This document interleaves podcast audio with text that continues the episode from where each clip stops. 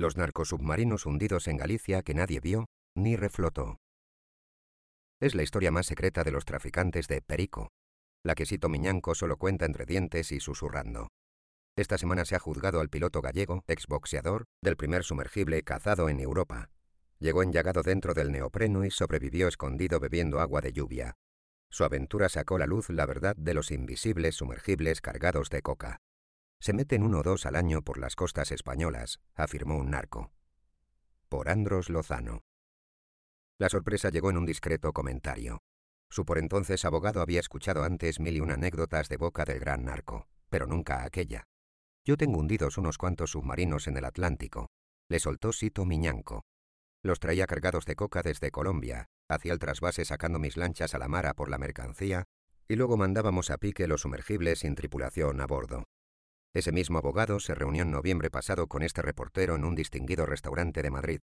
Hoy, más de dos décadas después de escuchar aquel sigiloso comentario, entre sus clientes sigue teniendo a potentes narcotraficantes que operan con hachís, heroína o cocaína dentro y fuera de España. Cuenta que, hace años, Sito, José Ramón Prado Bugallo, le explicó aquella forma con la que había traficado en contadas ocasiones. Me contó de manera muy discreta que metió unos cuantos submarinos a mediados de los años 90 con varias toneladas de carga encima. Rememora el letrado para crónica. No me preguntes por muchos más detalles porque ni lo sé ni te los diría. Solo piensa en algo que es clave. Los cárteles colombianos confiaban en él casi a ciegas, y era un tiempo en el que no había tantos medios como ahora para detectar un envío. Yo no sé si eso se ha continuado haciendo de forma fluida con otras organizaciones. Es una operación muy arriesgada.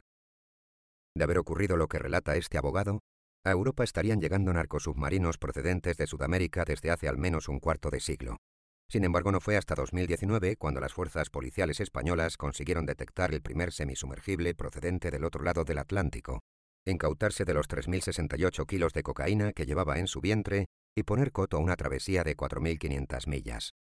El viaje se inició el 29 de octubre de 2019 entre los canales del delta del Amazonas en Brasil desde donde partió un arco submarino artesanal de 21 metros de eslora y finalizó 27 días más tarde en las aguas de la ría de Aldán, en Pontevedra, aunque el plan inicial era que el trasvase del Perico se produjera entre las islas Azores y Portugal con la ayuda de planeadoras. Cinco días oculto y sin comida. A bordo y presuntamente a los mandos de la máquina, según los investigadores, iba Agustín Álvarez, un exboxeador gallego amateur que cerca estuvo de dar el salto a categoría profesional. Tras llegar frente a las costas gallegas y sabedor en ese momento de que ya se le seguía los pasos, habría lanzado a pique el batiscafo y salió nadando hasta tierra firme con el neopreno que llevaba puesto desde que partió. Se refugió en una cabaña, solo, desde la madrugada del 24 de noviembre de 2019 hasta la mañana del 29. Cuando lo detuvieron tenía el cuerpo enllagado. Sobrevivió bebiendo agua de lluvia que cogía en una botella. A lo largo de esta pasada semana, él y sus dos acompañantes, los ecuatorianos Luis Tomás Benítez y Pedro Roberto Delgado, se han sentado en el banquillo de los acusados de la audiencia de Pontevedra. Junto a ellos estaban otros cuatro investigados, acusados de ser sus colaboradores en tierra. Los tres tripulantes del narcosubmarino confesaron y explicaron que aceptaron el encargo por dinero, pero no dieron más detalles por temor a represalias. Agustín Álvarez negó pilotar el narcosubmarino y que la droga fuera suya. Se enfrenta a 12 años de prisión. Aquella confesión sotoboche de Sito a su abogado se escribe entre las páginas de una epopeya que solo sus protagonistas podrían confirmar. No existe ninguna prueba de que el narco gallego, ahora en prisión a la espera de su enésimo juicio, traficara con cocaína mediante submarinos. Sin embargo, hasta tres fuentes policiales consultadas, dos de Policía Nacional y una de Guardia Civil, sospechan que fue así. Es factible que usara narcosubmarinos, tenía los mejores contactos, coinciden. Y es cierto, a principios de abril de este año, la Policía Nacional se incautaba de la primera narcolancha semisumergible que iba a operar por el estrecho de Gibraltar. Estaba escondida en una nave de Monda, un pueblito del interior de Málaga. Aunque todavía no había sido botada ni sometida a pruebas de navegación, asemejaba a un submarino y tenía una capacidad de carga de dos toneladas. El diseñador de aquella embarcación que vista desde el cielo tenía forma de barco de recreo era Gilberto Morales, un cubano de 55 años que trabajó para Sito en los 90 y que en 2010 se instaló en el sur de España se le detuvo en febrero de este año en su mansión de Marbella. La leyenda de los narcosubmarinos que cruzan el Atlántico se acabó con el apresado en 2019. Ese día se constató lo que era un secreto a voces entre quienes luchan contra el narco en España. El comisario Antonio Martínez Duarte, jefe de la Brigada Central de Estupefacientes de la Policía Nacional, explica que hay detenidos que aseguran que entre las Islas Azores y las Canarias Existe un cementerio de semisumergibles.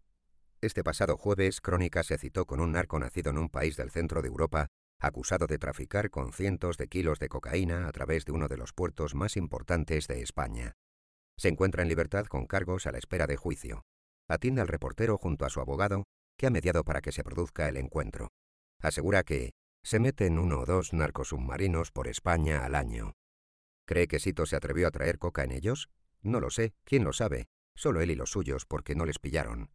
El periodista de La Voz de Galicia especializado en narcotráfico, Javier Romero, en su reconstrucción del episodio vivido en 2019 en las Rías Baixas, profundizó especialmente en la leyenda urbana que señala Miñanco como usuario de narcosubmarinos desde los años 90. Su gente de confianza en aquellos años lo niega.